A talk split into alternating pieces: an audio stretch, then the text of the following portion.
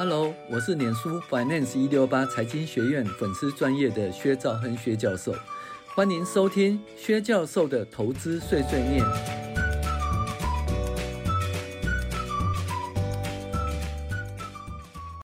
各位网友，大家好，我是薛兆亨薛教授。我们现在来讨论理财读书会致富心态第十三集，哈，存钱，存钱，存钱，存钱的重要性。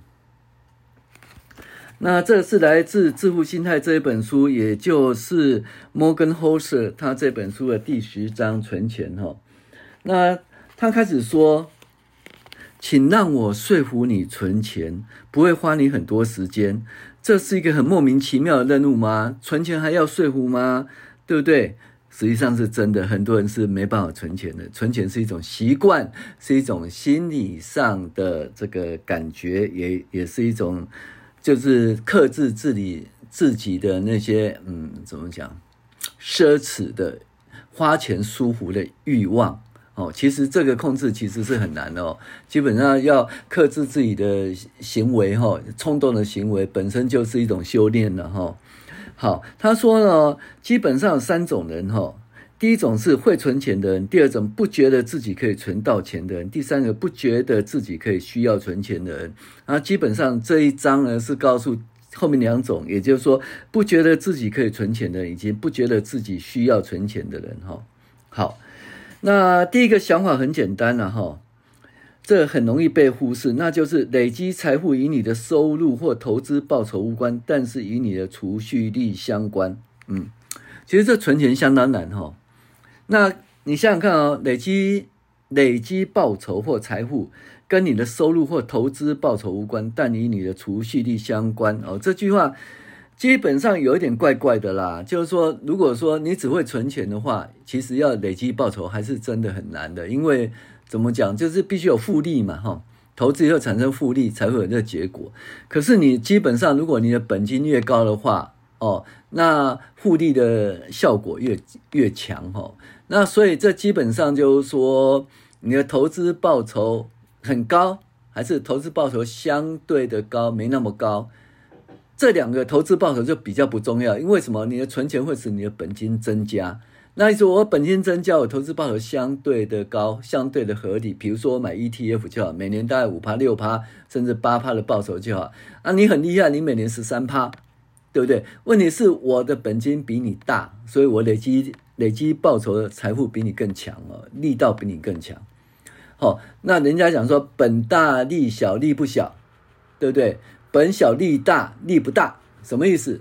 这本金很大啦，那其实我赚个四趴，其实偷偷我赚了很多钱了。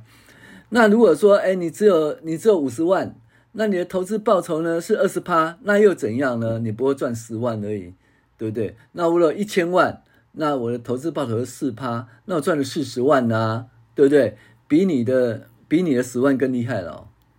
对，所以呢，基本上就是说，本金的累积是相当重要的。那过去我们一直在讲说，要存到第一桶金，对不对？啊，却又上说要三百万美元，我说一百万，哎，三百万台币，我说要一百万台币哦。但是我们的故事都这样讲了哦，就是说。存到了第一桶金以后，就可以让钱哦来赚钱，帮你累积财富。可是后面那句话其实都没讲，就是说，存到第一桶金的话，如果你再持续存，再持续存，再持续存，再投入、投入、投入，那复利的力量更强啊。而另外一种人说，我存到第一桶金以后呢，我就不再再投入啦，不再投入，我就靠这一桶金去全滚钱，对不对？那其实，在这种状况下的话，你的报酬率比较高也没用。为什么？我虽然我的第一桶金呢跟你一样，可是我的报酬率没那么高，但是我后续存钱投入，后续存钱投入，后续存钱投入，我后来累积的财富还是会比你更大了哈。那好，所以呢，累积财富跟你的收入或投资报酬无关，但与你的储蓄率有关了。那为什么储蓄率呢？如果说你的收入哈一百万。然后你的支出一百万，你储蓄率是零，对不对？那你基本上没没存钱了。好，那你收入一千万，你这什么？你的开销是一千万，那你储蓄率还是零，基本上是没存钱。所以这你的收入很高，并没办法产生存钱储蓄的本金。哦，那也就是说，呃，没办法利用这个存钱来产生这钱滚钱的力量，所以跟你的收入无关。意思是这样子啊。如果说你储蓄率是零的话，那你收入再高也没用，都没办法就累积财富就对了。当然了，那你如果收入是一个合理啦，比如一百万或者八十万，哦，你没有到两百万、三百万，那但是你的储蓄率百分之五十啊，哦，你你看啊。你的年所得八十万，百分之五十，你就存四十万。他年所得两百万，就储蓄率百分之零，两百万全部花掉，他去他去买那个好的车子啊，所以用车贷啦，然后就是。买名牌包包，什么东西花掉，他最后两百万全部花光，他爽吗？对不对？可能他储蓄率是零哦，那你只赚八十万，你的收入八十万，但你储蓄率百分之五十的话，你可以存四十万，四十万可以钱滚钱嘛，对不对？所以这样子，他讲说储蓄率重要是在这里。当然说你的收入高，那你的报酬率高，你的储蓄率高，那你就赢家没错嘛，哈。但是其实这样子说真的，收入高的人真的有办法储蓄率高吗？那收入高的人，他一定在一个门槛，他他交往的对象，他的那个上司，他的同才，哦，基本上一定是穿很好的衣服。那女的话，一定要很好包包，然后穿很好衣服，很好的鞋子。那这哦，然后就基本上他按摩啊，喝下午茶这些基本的开销，对不对？就会把他的高收入给给支出掉，基本上就没什么储蓄哈、那如果说哎。你在那个高很高收入的地方上班，或者你的环境，就你穿的是地摊货，那基本上你就觉得啊，没办法跟人家比较哈，哎，就有一点怎么讲，没有自信了哈。那可是你想想看，如果穿地摊货能够怎么的穿出自信来，哦，那其实就可以有高储蓄率哈。所以我们在讲说，你以后。要那个累积财富，基本上跟收入跟投资报酬比较没有关系，但是跟你的储蓄率是息息相关哦。那这举一个例子，就是说，一九七零年代啦，就是美国的全世界石油危机嘛，对不对？那石油大涨，就后来呢，诶，油价为什么下跌？请问石油产量有增加多少吗？诶，其实没有增加多少，诶，基本上是需求下跌。就我们用最节能的车子，哦，甚至很多人就骑脚踏车。啊，就省油的车子，就这现在的电动车，就因为这节能省油，导致你的什么，你的那个石油的需求没那么大，所以油价就降下来。所以你想想看哦，到底要增加石油产量的开发，就收入增加很难呐、对不对？还是说降低石油的需求，也就是节俭？哦，那降低石油需求，节俭了以后，反而可以有这更高的储蓄率，就是对了哈、哦。那。大部分能源根本是我们没办法掌控的，可是节约能源是我们可以掌控的。这意思就是说，哦，不管市场是不是协同合作，你永远不是不确定性。他在讲什么？就是说，你不是讲说你想要提高你的投资报酬率，可是报酬率不是你能够决定的。为什么呢？因为其实受到市场还有很多风险、很多因素的掌掌控，这不是你能够决定的。但是如果说，你要什么？增加储蓄率，哦，个人储蓄节俭度日，哦，基本上呢，这方面呢是自己可以操之在己的，而且让未来百分之百跟今天一样有效率啊。那假使你认为累积累积财富可以视为节俭的最高效率的发挥功效的做法，未来命运就更加清晰可见。意思说。你想要用提高投资报酬率来，其实掌控于市场还有很多很多未知的因素。可是你想透过节俭来累积财富的话，那基本上是你可以掌控的，而且是清晰可见的哈。什么叫做财富？财富是你花完钱以后剩下的资产，就是你赚一百万，然后呢，你花六十万，剩下四十万，剩下的资产才叫财富。所以呢，收入很高不等于财富很高，知道吗？所以你要财富很高，必须要节俭啊！没有节俭，你再怎么高的收入，你有多少一千万的收入，一千万的支出，你的财富是零哦。现在知道了哈。好，更重要的是，财富的价值与你的需求相关哈。比如说，你跟我一样，都一样的净资产，嗯，假设是五百万好啦。然后呢，你比我是精明的投资人。我的年报酬率只是 ETF 啦，只有百分之八而已啊。但是你比较厉害，每年可以赚百分之十二。但是呢，你看起来你比我更厉害，但是呢，我的用钱效率比你更好。假设我只需花一半的钱就可以达到快乐，而你花钱的就你的花钱的风格就跟累积资产速度一样快，所以到最后的结果呢，我的投资绩效看起来比较难看，但是我的经济情况还是会比你好，我的财富还是会比你多。虽然你比较会投资啊，哦啊，我基本上呢就比较会节俭哦，所以呢。就收入来说，学会比较用少的钱来得到快乐，会让你拥有和想要哦，你已经拥有和想要拥有财富之间的差距呢就减少。例如说，你得到薪资和增加薪资之间呢，哪一个比较哪一个比较容易？但你工作得到目前薪资比较容易，还是你要去找增加薪资的工作，其实是比较难的哈。那。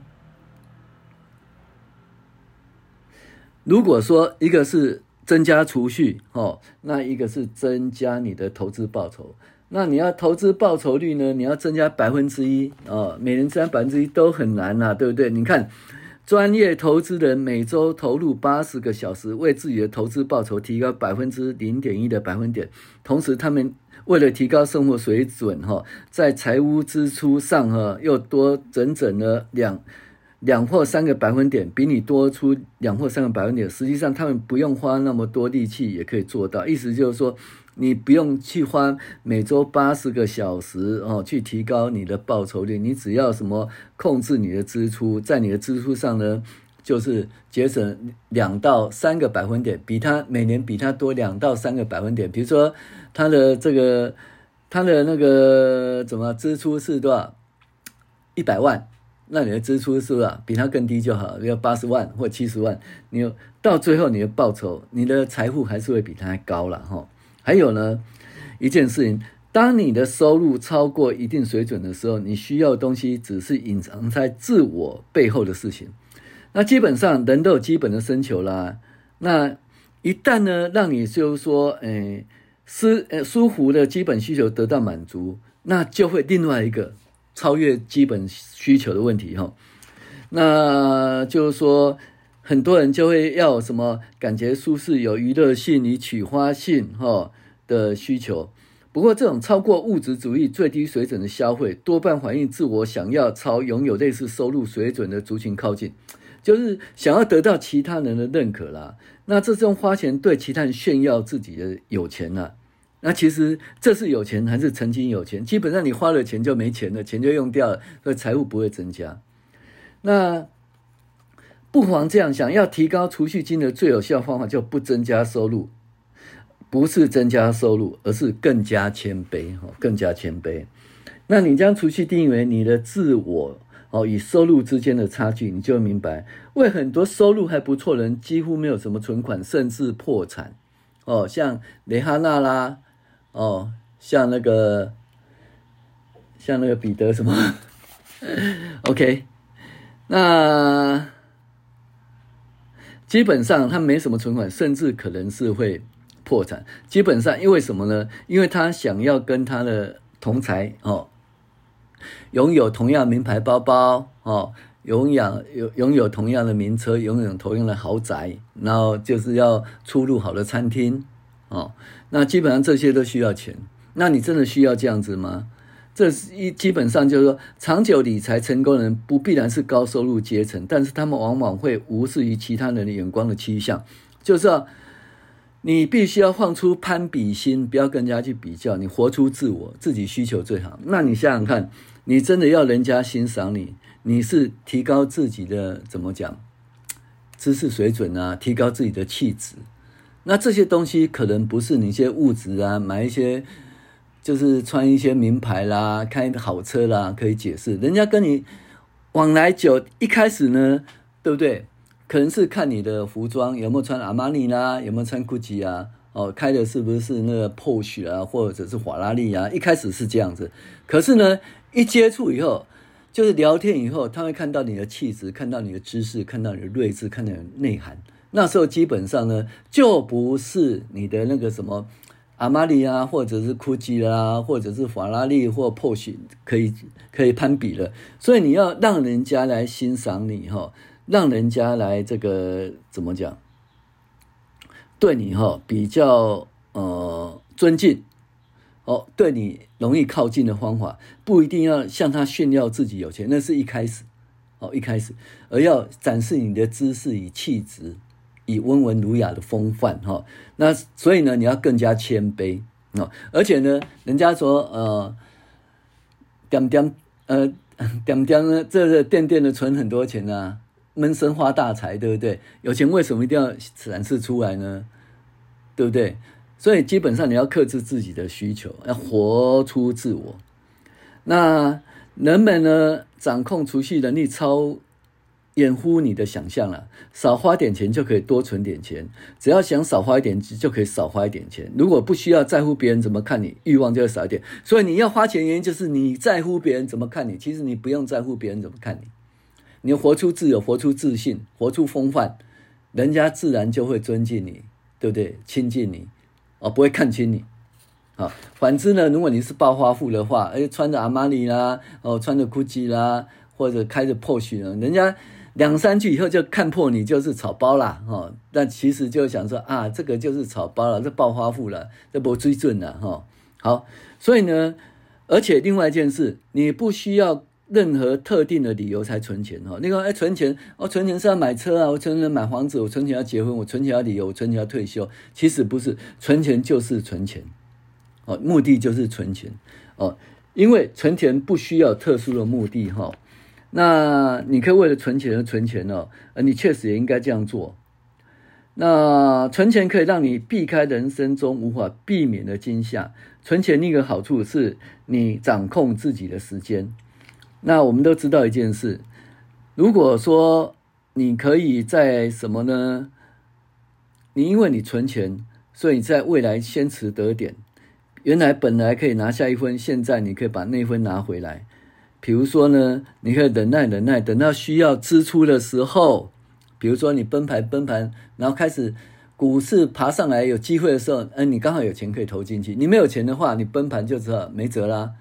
你甚至就很痛苦，就拜拜了。你没办法在低点再买进来。还有，有钱的话，你遇到那些这怎么讲，无法掌握的一些惊吓哦。你没你没钱，立刻就被立刻就被打败了。讲讲难听点，扫地扫地出门了。可是有钱，你可以撑过这低迷的时间。就是必须你要有钱，才能够撑过这低迷的时间。然后。在低迷的时间呢，可以做适当的投入，然后迎接下一次的封顶。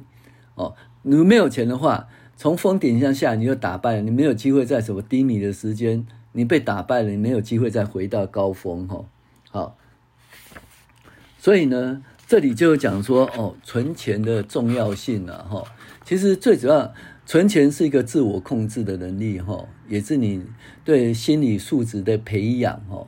所以，如果说你能够有办法自我控制能力，然后对你这个能够达到少欲知足得安乐的境界的话，那你存钱的力量就增强，存钱的力量增强，你的储蓄力增加，储蓄力增加，你就可以累积你的财富。存钱就是存钱，存钱不是为了任何目的，因为存钱可以让你说应付这个，让你拥有时间。哦，你可以做一些你想要做的事情，而不要被资本家所剥夺。你有时候会为了说年所得两百万、年所得四百万，你就去那边工作。你以为年所得两百万、年所得四百万是轻松的吗？他把你的时间都买走了。哦，但是你根本不需要。你为什么要年所得两百万、连锁的四百万？对不对？你想要就是说啊，我可以过比较舒服的生活，我可以买豪宅，可以开，可以开那个怎么讲？可以开法拉利啦，可以穿 GUCCI 啦，可以穿那个阿玛尼，对不对？而实际上，那真的是你想要的生活吗？对不对？那如果说你因为你为了这种生活而把你的时间卖掉，每天加班哦，对，身体也变不好了，然后也没有时间休闲哦，这个失去了平衡。而且有钱存钱能够让你掌握自己的时间，可以做自己想要做的事情。还有呢，让你遇到。悲伤的一个情境，你可以撑过去；还有让你遇到有机会的时候，你可以直接有钱可以掌控。光这件事情，存钱就是了不得的一件事。好，以上是我们本周跟你们的分享，谢谢您的收听，我们下周再见。